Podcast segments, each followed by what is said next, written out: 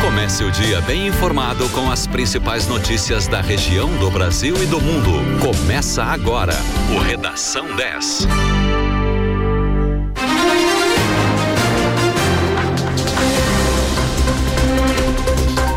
Sete horas 35 minutos, muito bom dia para você. Começa agora na 91.9 o Redação 10, com as principais notícias para começar o seu dia bem informado. Eu sou Douglas Dutra, comigo Francine Neves. Bom dia. Bom dia, Douglas. Bom dia, ouvintes. Hoje é dia 3 de novembro de 2021, quarta-feira. O Redação 10 tem um oferecimento de Super Alto, a maior Ford do estado, também em Rio Grande. Em Pelotas, a temperatura agora é de 24 graus e 3 décimos. A umidade relativa do ar é de 72% e o céu está bastante fechado e teve uh, chuva hoje ao amanhecer.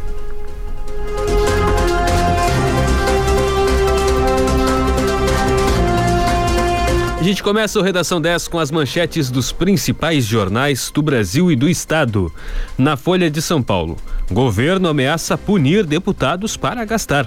Em Estado de São Paulo, plano B de extensão do auxílio ganha força entre deputados. Em O Globo, sob pressão, Brasil adere a acordo sobre gás metano.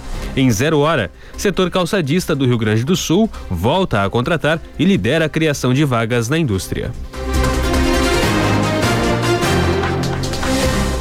E nos principais portais de notícias, os destaques são: no G1, Estados Unidos aprovam vacina da Pfizer para crianças de 5 a 11 anos.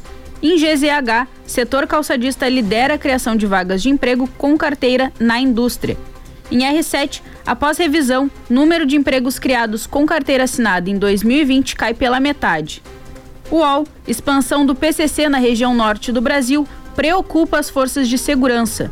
No valor, como os Estados Unidos dobraram o Brasil para aderir ao acordo do metano.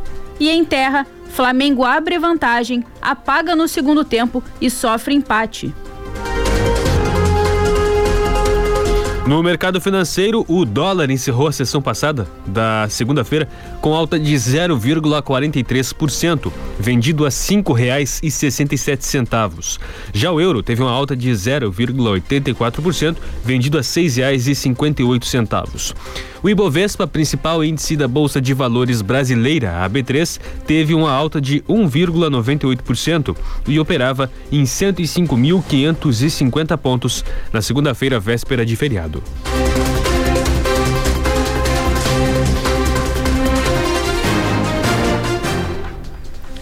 Foi prorrogada até 30 de novembro a campanha nacional de multivacinação de crianças e adolescentes menores de 15 anos. A estratégia, que se iniciou no dia 1 de outubro, tem por objetivo colocar em dia doses do calendário de rotina que estejam em atraso. A pandemia de Covid-19 acentuou em 2020 a queda na procura por essas vacinas, conforme dados da Secretaria da Saúde. Isso pode fazer com que algumas doenças consideradas erradicadas voltem a circular ou aumente a presença daquelas que vinham com baixo índice de propagação em especial pelo momento atual de gradativa retomada das atividades e retorno desse público às escolas de forma presencial. Ao todo, o calendário de vacinação prevê 14 tipos de vacina até os 7 anos de idade e outras 8 até os 15 anos. Desde o dia 1 de outubro, cerca de 150 mil crianças e jovens foram vacinados com doses no calendário básico. Isso representa 55% do público que procurou o posto de vacinação, já que muitos não tinham dose em atraso para receber e tiveram apenas a revisão da caderneta. A orientação da Secretaria da Saúde é que todas as crianças e adolescentes menores de 15 anos compareçam a uma UBS com a caderneta de vacinação, acompanhados do responsável, para que seja avaliado se é necessária ou não a aplicação de alguma dose.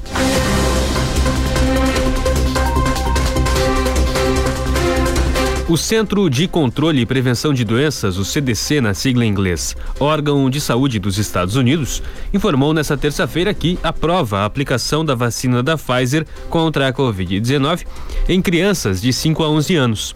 A expectativa é de que essa nova fase de imunização comece ainda nesta semana no país norte-americano. A decisão ocorre após a autorização da Agência Reguladora dos Estados Unidos, a FDA, na última sexta-feira. Exceto por uma abstenção, os especialistas votaram de forma unânime, apontando que os benefícios da prevenção contra a Covid-19 superam eventuais riscos associados à vacinação nessa faixa etária. Há menos de duas semanas, a Pfizer informou que sua vacina contra a Covid-19 é segura e mais de 90,7% eficaz na prevenção de infecções em crianças de 5 a 11 anos. Os dados foram enviados à FDA. O estudo acompanhou 2.268 crianças que receberam duas doses da vacina ou placebo com três semanas de intervalo. Cada dose foi um terço da quantidade administrada em adolescentes e adultos. Segundo os pesquisadores, 16 crianças que receberam o placebo foram infectadas com Covid-19, em comparação com três que receberam o imunizante.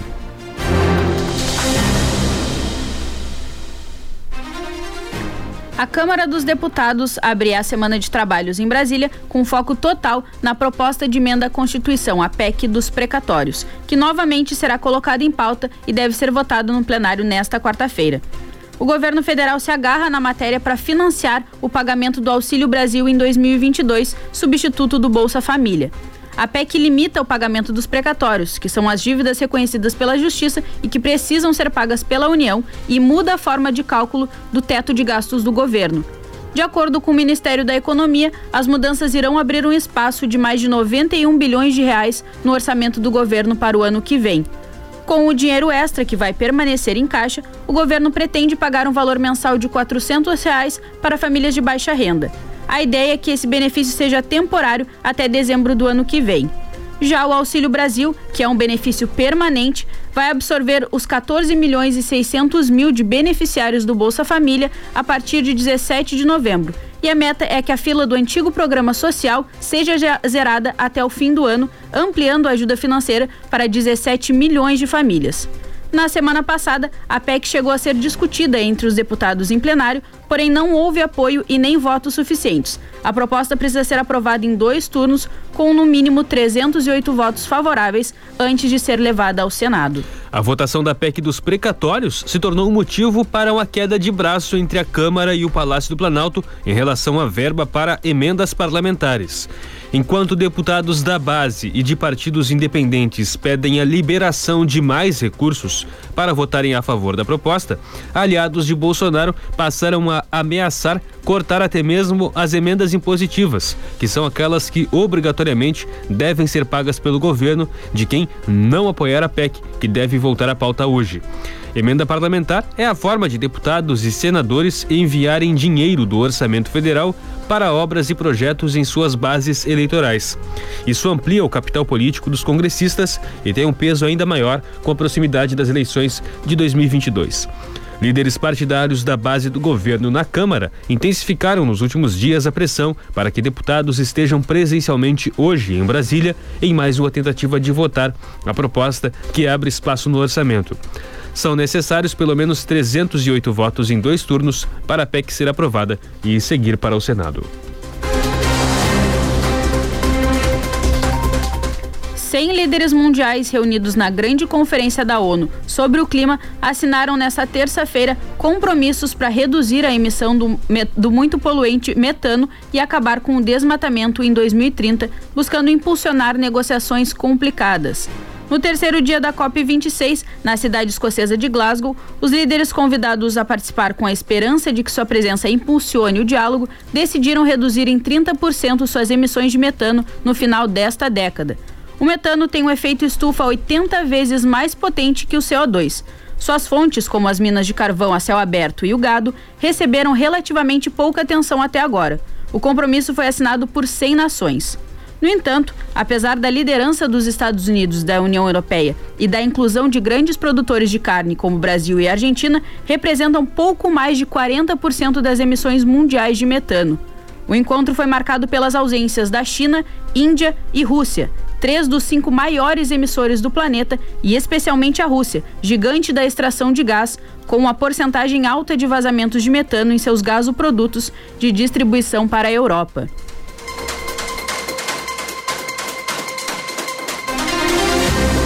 7 horas 44 minutos. Você ouve na 91.9 o Redação 10 no oferecimento de Super Alto, a maior Ford do estado também em Rio Grande. Em Pelotas, a temperatura agora é de 24 graus e 3 décimos. A quarta-feira é de céu nublado e deve ser de chuva. A máxima para hoje na região é de 25 graus. Vamos ao rápido intervalo e já voltamos com as principais notícias para começar o seu dia bem informado. O que é notícia na sua cidade, no Brasil e no mundo, é destaque na programação da 10. De segunda a sexta, das 10 às 5 da tarde. Notícias na 10. Informação de qualidade, deixando você bem informado de hora em hora. Notícias na 10. Aqui na 91.9 10 FM. 10 FM e a hora certa. 7 e 45 Decoração de Natal tem no Globo. É tempo de celebrar e preparar tudo para deixar o Natal ainda mais especial. Enfeitar cada cantinho da sua casa no clima de Natal, para estar junto da família e agradecer por tanto e por tudo. No Atacado Globo, você encontra árvores de Natal de vários tamanhos e modelos, Papai Noel, bolinhas de Natal, luzes pisca, que são um grande espetáculo no final de ano, laços, fitas e muitos enfeites coloridos para sua árvore. O Natal Globo é para você, sua casa e para sua família. 10 FM. Para ocupar o seu lugar no mundo, você já aprendeu o caminho. Vem para Anhanguera. Aqui você vai conectar os seus sonhos com o futuro que sempre quis. E com o Vale Educação, você pode começar agora. A primeira mensalidade é a partir de R$ 59,00. Consulte condições. Levante a bandeira do estudo e faça a diferença. Anhanguera, ocupe seu lugar no mundo. Inscreva-se já. anhanguera.com a 10 é a rádio da Zona Sul. Fique sempre conectado com a gente. Acesse rádio10fm.com e ouça a sua rádio preferida em qualquer lugar. 10, 10, 10 a rádio dos melhores ouvintes. Você está ouvindo? Redação 10.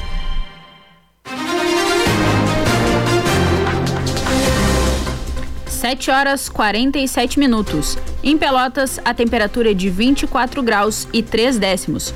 O Redação 10 está de volta na 91.9 com as principais notícias para começar o seu dia muito bem informado.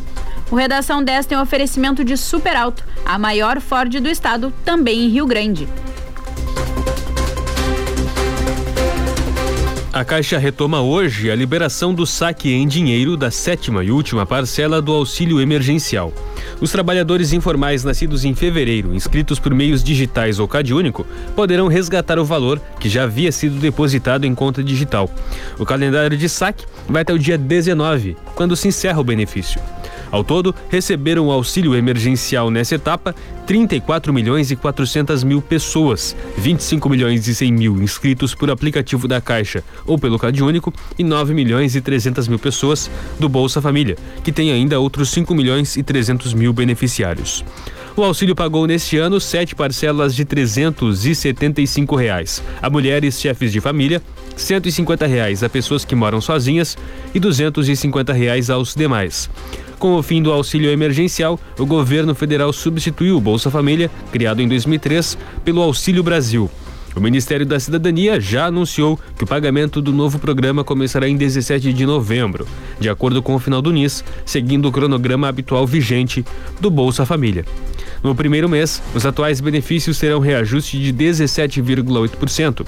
Em dezembro, segundo a pasta, o valor das parcelas deverá ser acrescido de um benefício temporário para garantir o pagamento de ao menos 400 reais até dezembro de 2022.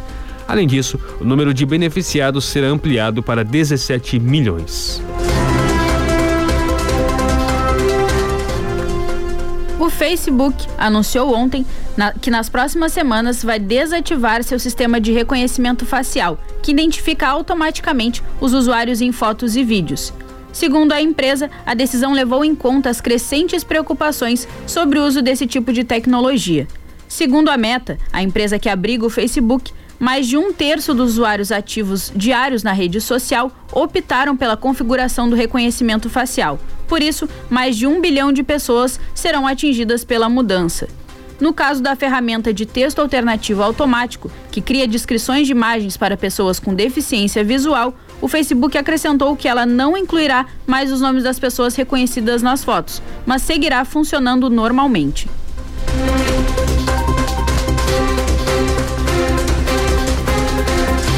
Os dois homens indiciados pela morte de um ambulante que reclamou do preço da carne em um açougue de Alvorada, na região metropolitana de Porto Alegre, receberam liberdade provisória na sexta-feira, segundo as defesas de ambos.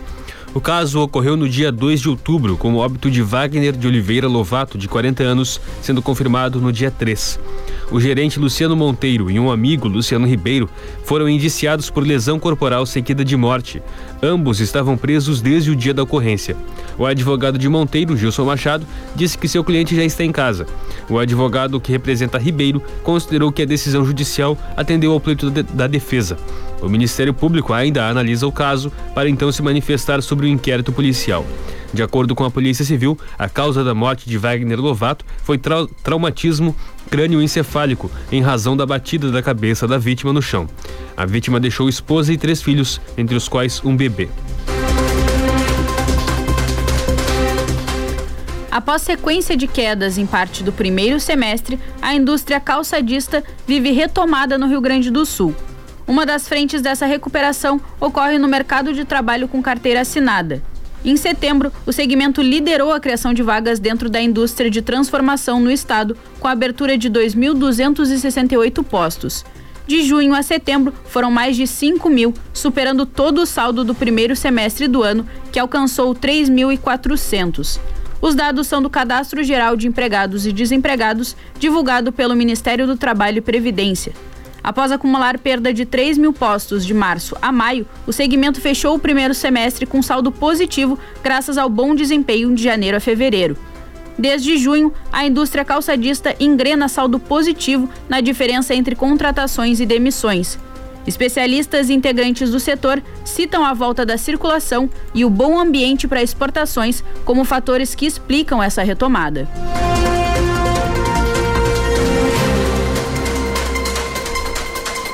O democrata Eric Adams, um ex-capitão da polícia nova-iorquina, que fez da luta contra o racismo a máxima em sua carreira, se tornou nesta terça-feira o novo prefeito de Nova York. Esta é a segunda vez que um homem negro vence as eleições na maior cidade dos Estados Unidos.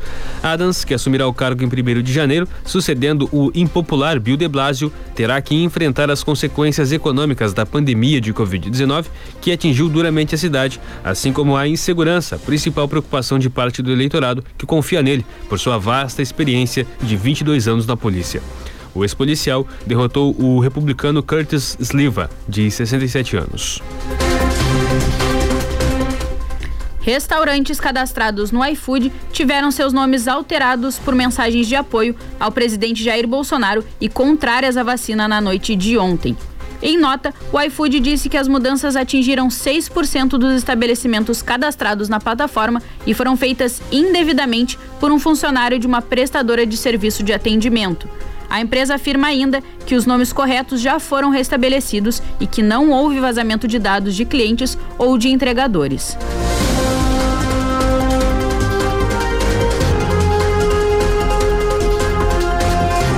A comissão partidária das prévias do PSDB decidiu excluir os 92 prefeitos e vices de São Paulo, em que a participação no processo de escolha do candidato do partido à presidência da República foi objeto de pedido de impugnação por parte de presidentes de diretórios aliados ao governador do Rio Grande do Sul, Eduardo Leite.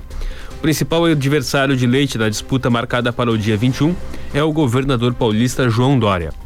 Em decisão unânime, o colegiado que se reuniu na segunda-feira definiu que todos os 92 nomes indicados foram lançados no sistema do partido com datas de filiação retroativas ao prazo limite 31 de maio desse ano e, portanto, estariam destituídas de credibilidade. Ainda segundo a comissão, que é presidida pelo senador José Aníbal, os demais 48 filiados, mesmo formalmente intimados a comprovar a sua filiação, não o fizeram. Segundo a nota assinada por Aníbal, isso demonstra desinteresse em comprovar as suas datas de filiação. Ligados ao governador gaúcho, os diretórios tucanos de Minas, Rio Grande do Sul, Ceará e Bahia apresentaram em 21 de outubro uma representação à Comissão Executiva Nacional do PSDB por suspeita de fraude na inscrição de eleitores paulistas. Na ocasião, o Diretório Estadual do PSDB em São Paulo rebateu as acusações, dizendo repudiar deduções irresponsáveis que fogem da disputa eleitoral. Na semana passada, Dória negou irregularidades e defendeu a manutenção dos correligionários como eleitores na escolha do candidato do partido.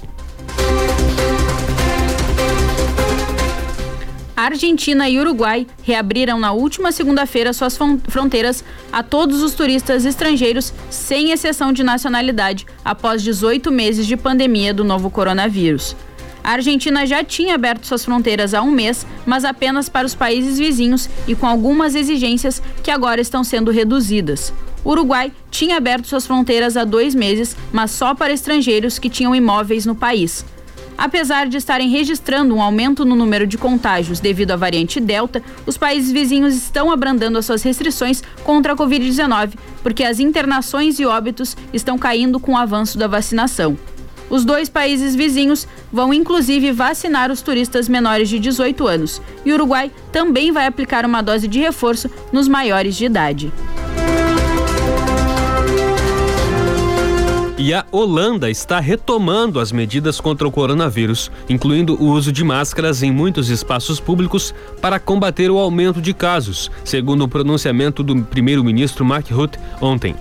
Por isso, o governo também está reintroduzindo uma regra de distanciamento social de um metro e meio e expandindo o pedido de passaporte de saúde em locais como museus e varandas de restaurantes. As pessoas também são aconselhadas a trabalhar em casa pelo menos metade da semana e a evitar viagens durante os horários de pico.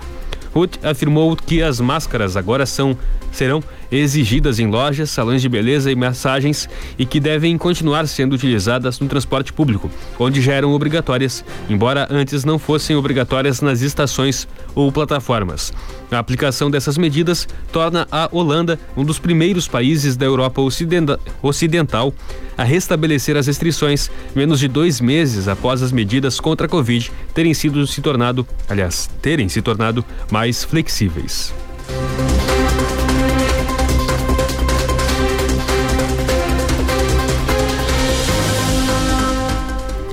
Confira agora o cronograma dos pontos fixos de vacinação contra a Covid-19 para hoje em Pelotas.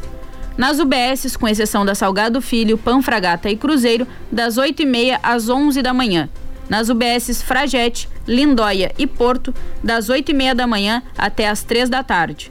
No Laboratório Municipal, as aplicações acontecem da 1h30 da tarde até as 5 E no Shopping Pelotas, a vacinação é das 5 da tarde até as 9 da noite.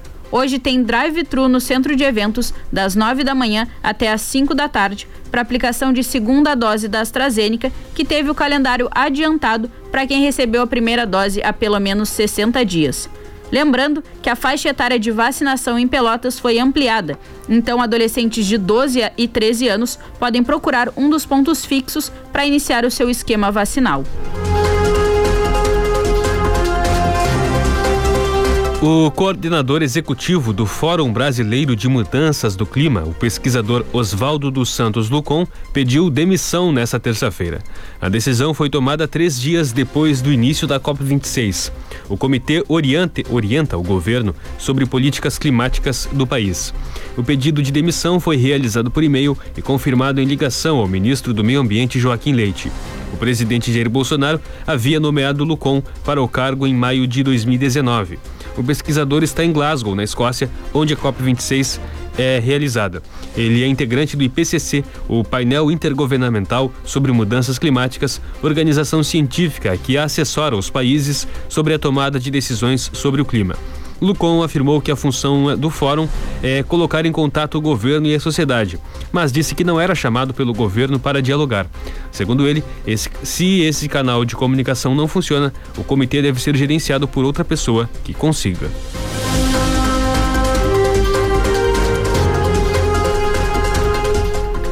Foi publicada em edição extra do Diário Oficial da União na última segunda-feira uma portaria do Ministério do Trabalho e Emprego que protege os trabalhadores que, por qualquer razão, não se vacinaram contra a Covid-19.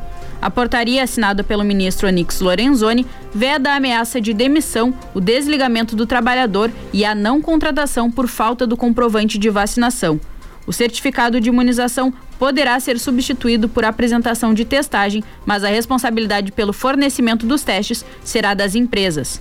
A dispensa que, por, que tiver por motivo a negativa de vacinação será considerada ato discriminatório e a empresa poderá ser penalizada, sendo obrigada a reintegrar o trabalhador ou indenizá-lo com pagamento em dobro das verbas rescisórias.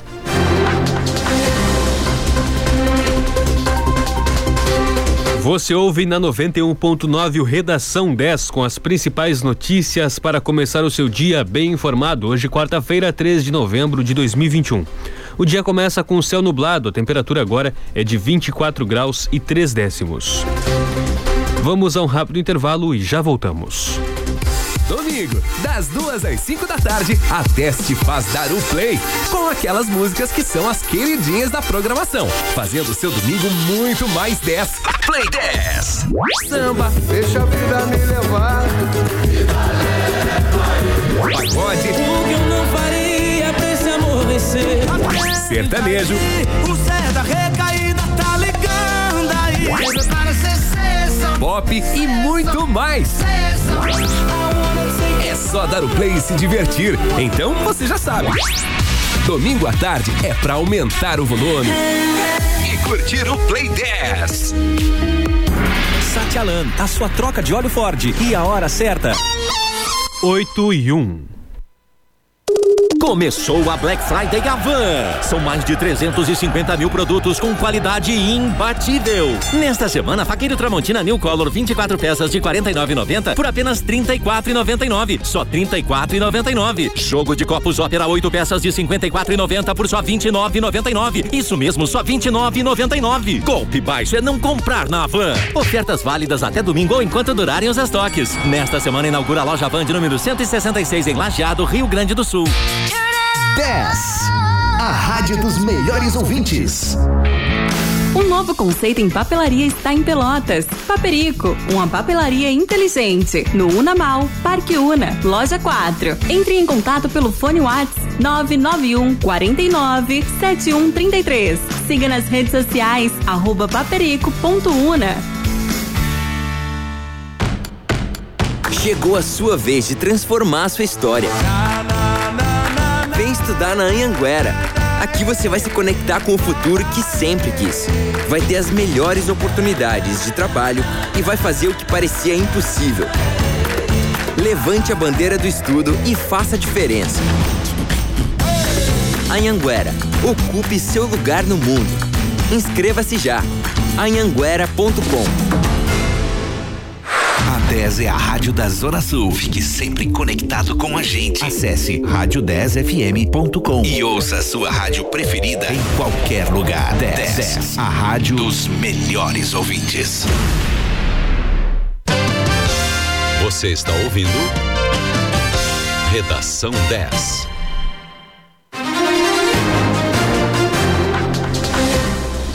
Oito horas, três minutos. O Redação 10 está de volta na 91.9 com as principais notícias para começar o seu dia muito bem informado.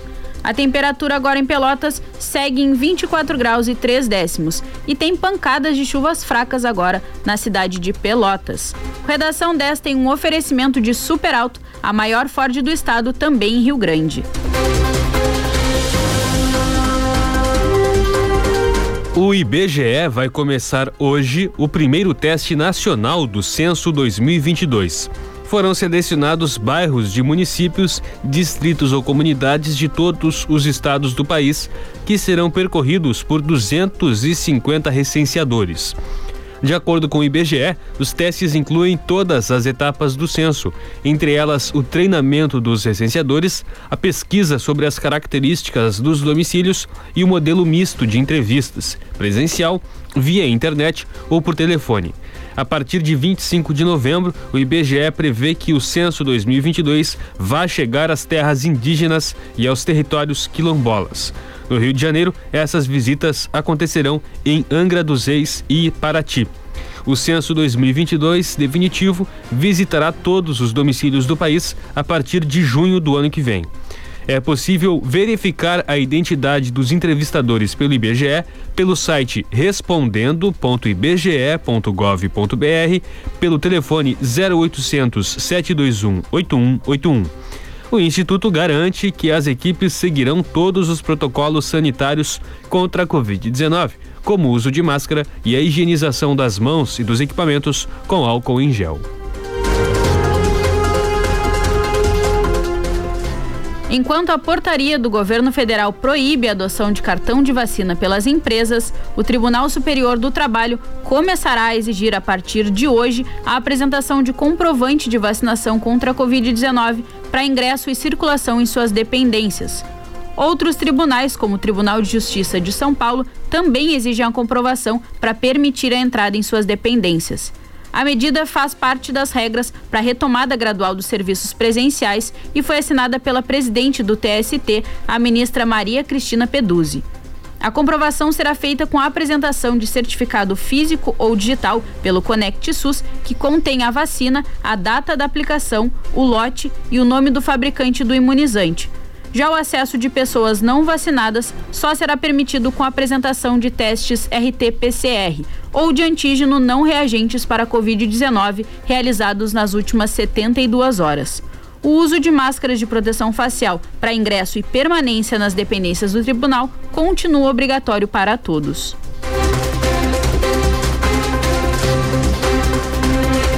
Com o avanço da vacinação contra o novo coronavírus, as internações em leitos de UTI apresentam estabilidade no Rio Grande do Sul desde a segunda quinzena de setembro.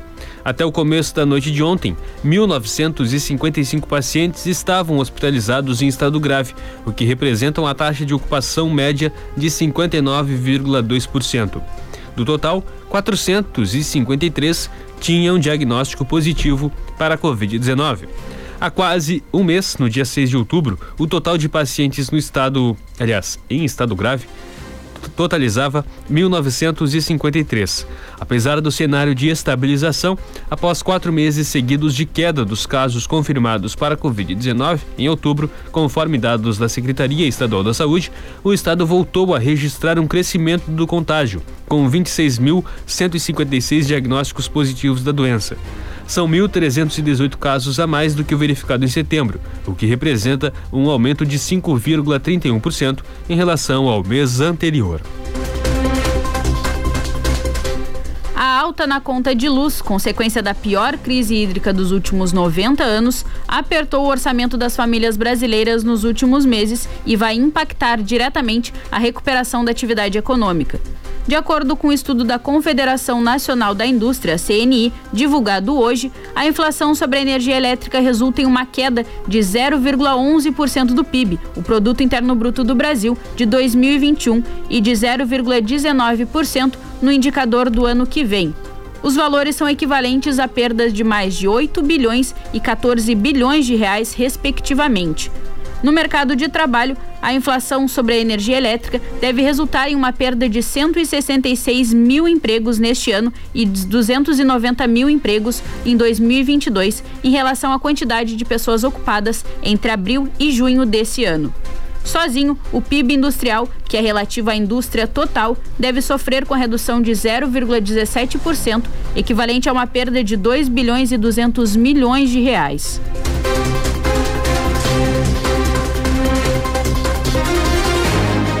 O concurso 2425 da Mega Sena pode pagar um prêmio de 65 milhões de reais para quem acertar as seis dezenas. O sorteio será às 8 da noite de hoje na em São Paulo.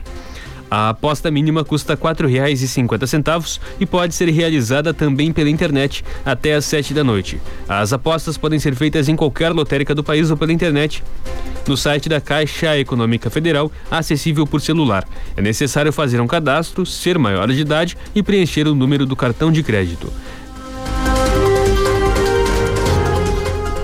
A Polícia Civil já identificou 15 corpos dos mortos na operação policial em Varginha, no sul de Minas, no último domingo.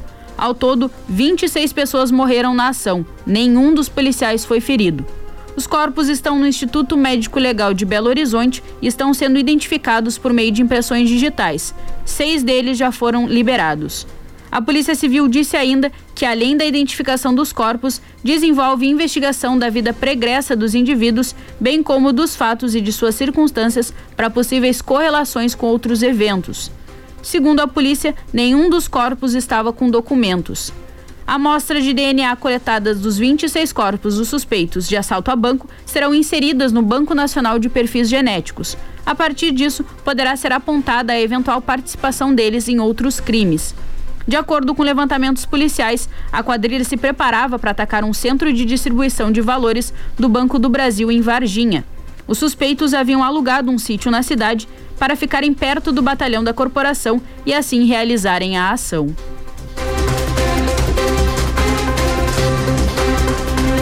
Em seu último compromisso antes de deixar a Itália, o presidente Jair Bolsonaro participou na manhã de ontem, em Pistoia, de cerimônia em memória dos soldados brasileiros falecidos na Segunda Guerra Mundial, os chamados pracinhas.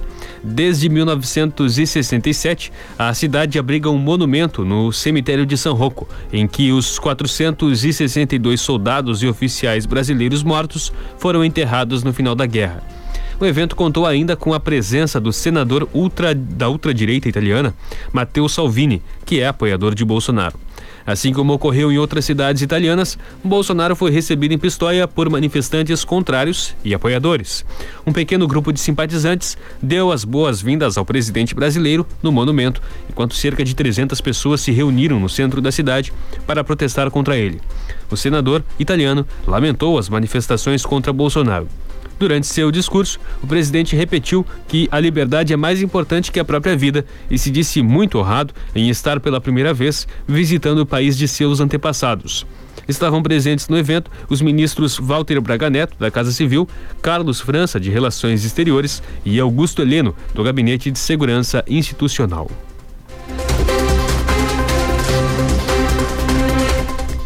O governo do estado realizará hoje uma reunião em que será debatida a possibilidade de aumentar o limite de público liberado nos estádios do Rio Grande do Sul.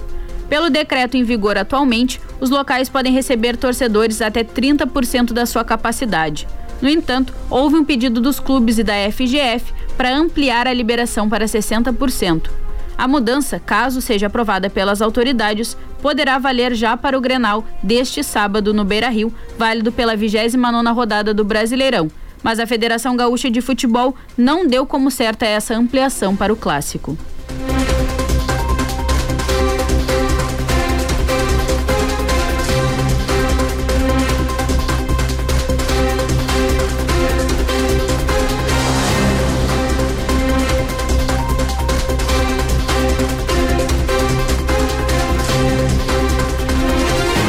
O Pix, meio de pagamento digital instantâneo e gratuito do Banco Central, completa um ano nessa quarta-feira, desde a sua primeira fase, quando ficou disponível apenas para 5% dos clientes com conta bancária. O Pix vem aumentando a quantidade de transações mês a mês. De 30 de novembro de 2020 a 30 de setembro de 2021, últimos dados divulgados pelo Banco Central, foram feitas mais de 4 bilhões e 800 milhões de transações pela modalidade de pagamento, passando de 27 milhões em novembro de 2020 para 871 milhões em setembro deste ano, uma alta de 3.055%. As operações realizadas no período totalizaram mais de 9 trilhões e 900 bilhões de reais. A fase restrita do Pix começou com acesso para poucos correntistas e funcionava somente em alguns horários. Desde o dia 16 de novembro, a modalidade passou a atender os clientes bancários cadastrados durante 24 horas. Desde 29 de novembro deste ano, os usuários poderiam efetuar, aliás, de 2020, os usuários poderiam efetuar dois novos serviços com a modalidade Pix Saque e Pix Troco. O correntista poderá sacar até 500 reais durante o dia e até 100 reais à noite. O uso do serviço é totalmente gratuito para o cliente final, pessoa física, e até oito operações por mês e pode ser utilizado em estabelecimentos comerciais, como padarias, supermercados, entre outros, redes de ATMs compartilhados e participantes do Pix por meio de seus ATMs próprios.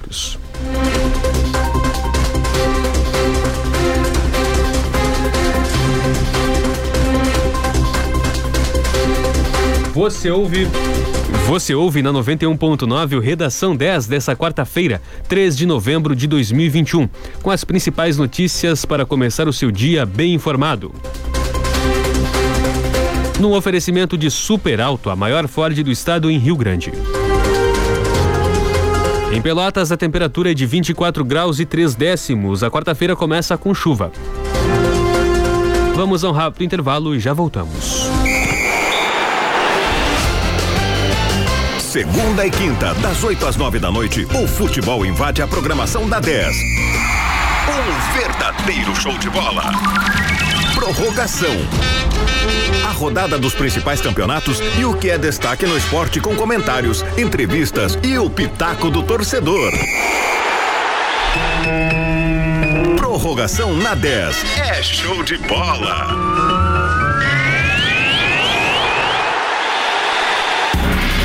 10 FM e a hora certa. 8 e 15. Atenção, exame padrão ouro para detecção da Covid-19 é o RT-PCR e o RT-PCR do laboratório MIS detecta a partir de 8 a 10 cópias virais. Consulte seu médico e tenha cuidado com os testes rápidos. Laboratório MIS. Aqui, o compromisso com sua saúde é todos os dias. Rua Francisco Carúcio, 180 A, pelo drive-thru. A domicílio, ligue 99974 1700 e agende sua coleta. Não fique na dúvida. Faça o exame de RT-PCR. No ar e nas redes sociais, só dá 10. Ponha mais sabor e mais energia no seu dia. Experimente o Bali Energy Drink tradicional. Misture, invente e curta a vida. Bali, a marca nacional líder em vendas no Brasil. Distribuidora Comercial Lisboa. Super Alto Pelotas, a sua concessionária Ford em Pelotas e região. Na Super Alto Ford, você encontra toda a linha Ford em carros novos com condições especiais, seminovos com garantia de procedência e oficina especializada. Venha fazer um test drive para conhecer e vivenciar o que é ter um Ford. Super Alto Ford Pelotas, Praça 20 de Setembro, 392, em frente ao IFSUL. Você que é o melhor ouvinte do mundo faz a diferença. Fique com a gente na 10, seja no site, aplicativo ou 91.9. O que importa é que você está aqui na melhor.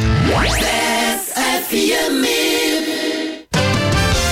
Você está ouvindo Redação 10.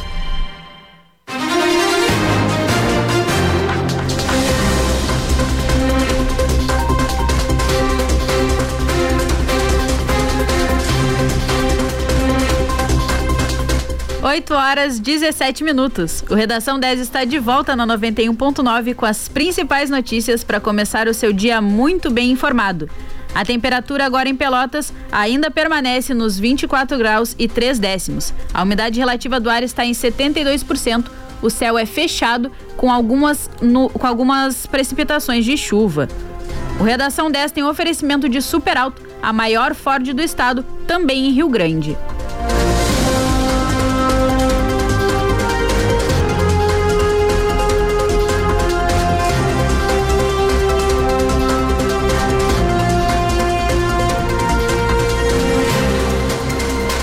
Foi prorrogada até 30 de novembro a campanha nacional de multivacinação de crianças e adolescentes menores de 15 anos.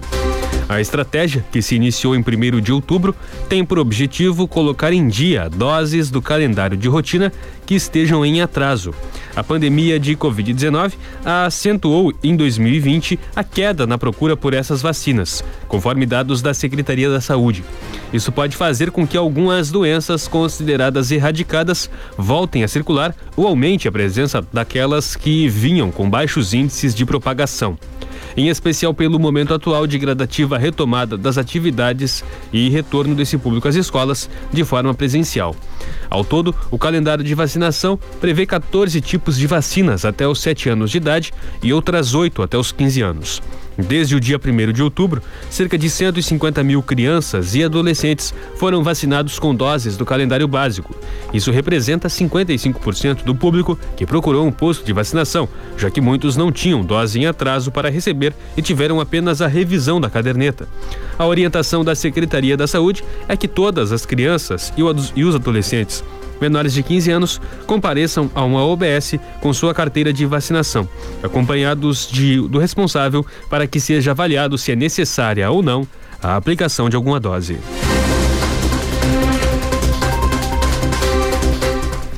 O Brasil de Pelotas está matematicamente rebaixado à Série C do Campeonato Brasileiro após seis temporadas consecutivas entre os 40 principais, principais clubes do país. A confirmação do descenso aconteceu na noite de ontem, após a vitória do Brusque por 4 a 3 sobre o Náutico, combinada a derrota do rubro-negro para o Havaí mais cedo. A queda de divisão chega com cinco rodadas de antecedência.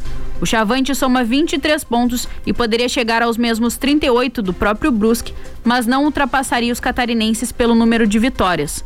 Já Londrina e Ponte Preta, que também tem 38, ainda se enfrentam até o fim da competição, portanto, um dos dois não ficará atrás do Brasil. Até o fim da temporada, o time da Baixada cumpre tabela contra o Sampaio Correia, Guarani, Coritiba, Botafogo e CSA.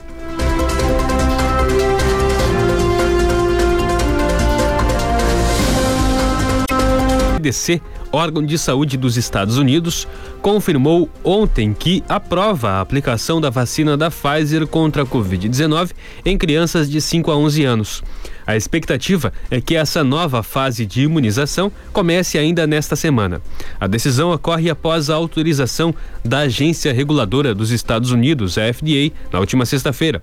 Exceto por uma abstenção, os especialistas votaram de forma unânime, apontando, apontando que os benefícios da prevenção contra a Covid-19 superam eventuais riscos associados à vacinação nessa faixa etária.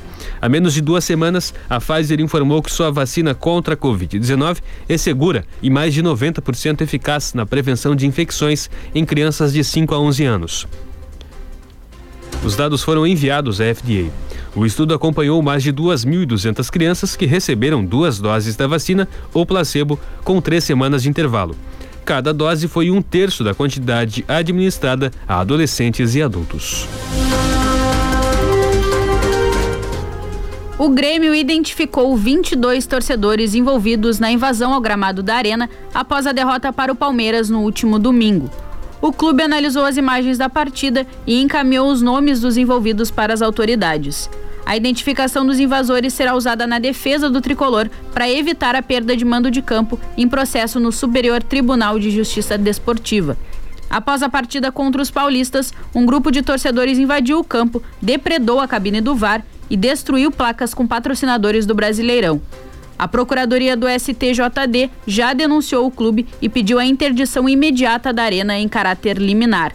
A estratégia do Grêmio será mostrar ao STJD que o clube não teve culpa pela atitude dos, dos, torcedores, já que a gestão do estádio é responsabilidade da Arena e que o tricolor fez de tudo para identificar os infratores e puni-los. Com isso, a intenção é escapar da perda do mando de campo ou pelo menos atenuar uma eventual punição. A direção tricolor está atenta à possibilidade de, a qualquer momento, o presidente do STJD, Otávio Noronha, deferir liminar interditando a arena ou determinando que o time, que o time de Wagner Mancini jogue com portões fechados. Nessa hipótese, o tricolor tentará caçar a liminar, mantendo a arena aberta ao público, ao menos até o julgamento no tribunal.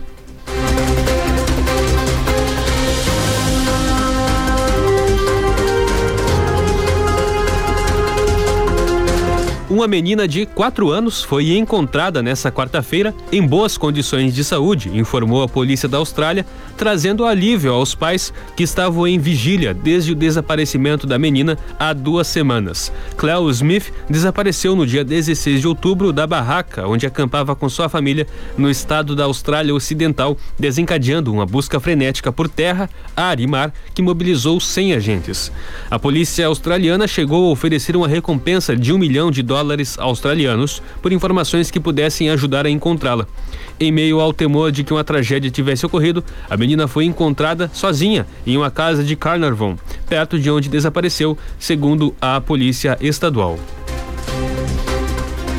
Um dos agentes ergueu seus braços e perguntou qual o seu nome, sendo que ela respondeu: Me chamo Cleo. Blank contou a uma rádio local que viu detetives experientes chorando de alívio após Cleo ser encontrada. A polícia deteve um homem de 36 anos sem vínculos com a família após invadir a casa durante a madrugada dessa quarta-feira. A criança foi devolvida aos pais pouco depois e sua mãe expressou alívio nas redes sociais.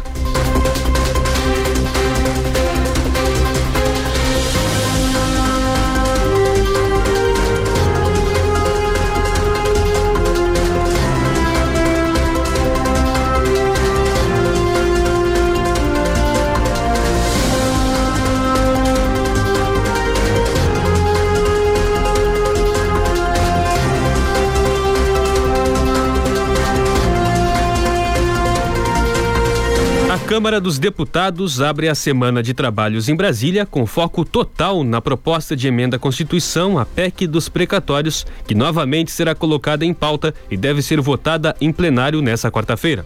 O governo federal se agarra na matéria para financiar o pagamento do Auxílio Brasil em 2022, substituto do Bolsa Família. A PEC limita o pagamento dos precatórios e muda a forma de cálculo do teto de gastos do governo. De acordo com o Ministério da Economia, as mudanças irão abrir um espaço de mais de 91 bilhões de reais no orçamento do governo para 2022. Com o dinheiro extra que vai permanecer em caixa, o governo pretende pagar um valor mensal de 400 reais para famílias de baixa renda. A ideia é que esse benefício seja temporário até dezembro do ano que vem. Já o Auxílio Brasil, que é um benefício permanente, vai absorver os 14 milhões e 600 mil beneficiários do Bolsa Família a partir de 17 de novembro e a meta é que a fila do antigo programa social seja zerada até o fim do ano, ampliando a ajuda financeira para 17 milhões de famílias.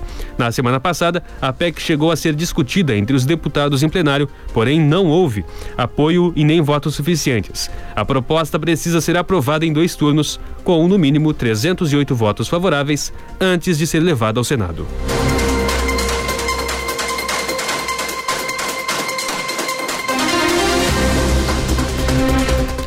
E vamos aos destaques dos principais portais de notícias. Em G1, escolas estaduais de São Paulo voltam hoje a receber 100% dos alunos. Em GZH, setor calçadista do Rio Grande do Sul lidera a criação de vagas de emprego com carteira na indústria. Em R7, após revisão, número de empregos criados com carteira assinada em 2020 cai pela metade. Em valor, custo de dívida pode aumentar 360 bilhões com inflação e juros em alta. No UOL, governo negocia PEC de precatórios e ameaça cortar verbas de deputados. E no Terra, nomes de restaurantes são modificados em invasão no iFood. 24 graus, 3 décimos a temperatura em Pelotas. A quarta-feira começa com chuva e céu nublado em toda a região sul do Rio Grande do Sul. Em Rio Grande, a temperatura agora é de 21 graus. Em São Lourenço, a temperatura agora é de 22 graus. A quarta-feira deve ser chuvosa em todas as cidades da região e a máxima para hoje é de 25 graus. Para amanhã, a previsão é de céu nublado e temperaturas entre 20 e 28 graus. A chuva volta na sexta-feira e continua até o sábado. Os próximos dias, até a próxima semana, devem ser de instabilidade em toda a região sul do Rio Grande do Sul.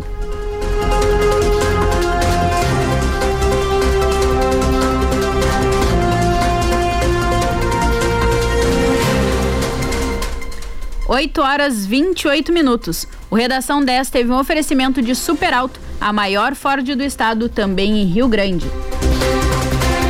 A edição de hoje fica por aqui. Mais informações a qualquer momento no Notícias na 10 e às seis e meia da tarde no resumo do dia. Muito obrigado pela sua audiência, um bom dia, até mais. Bom dia para você, até mais.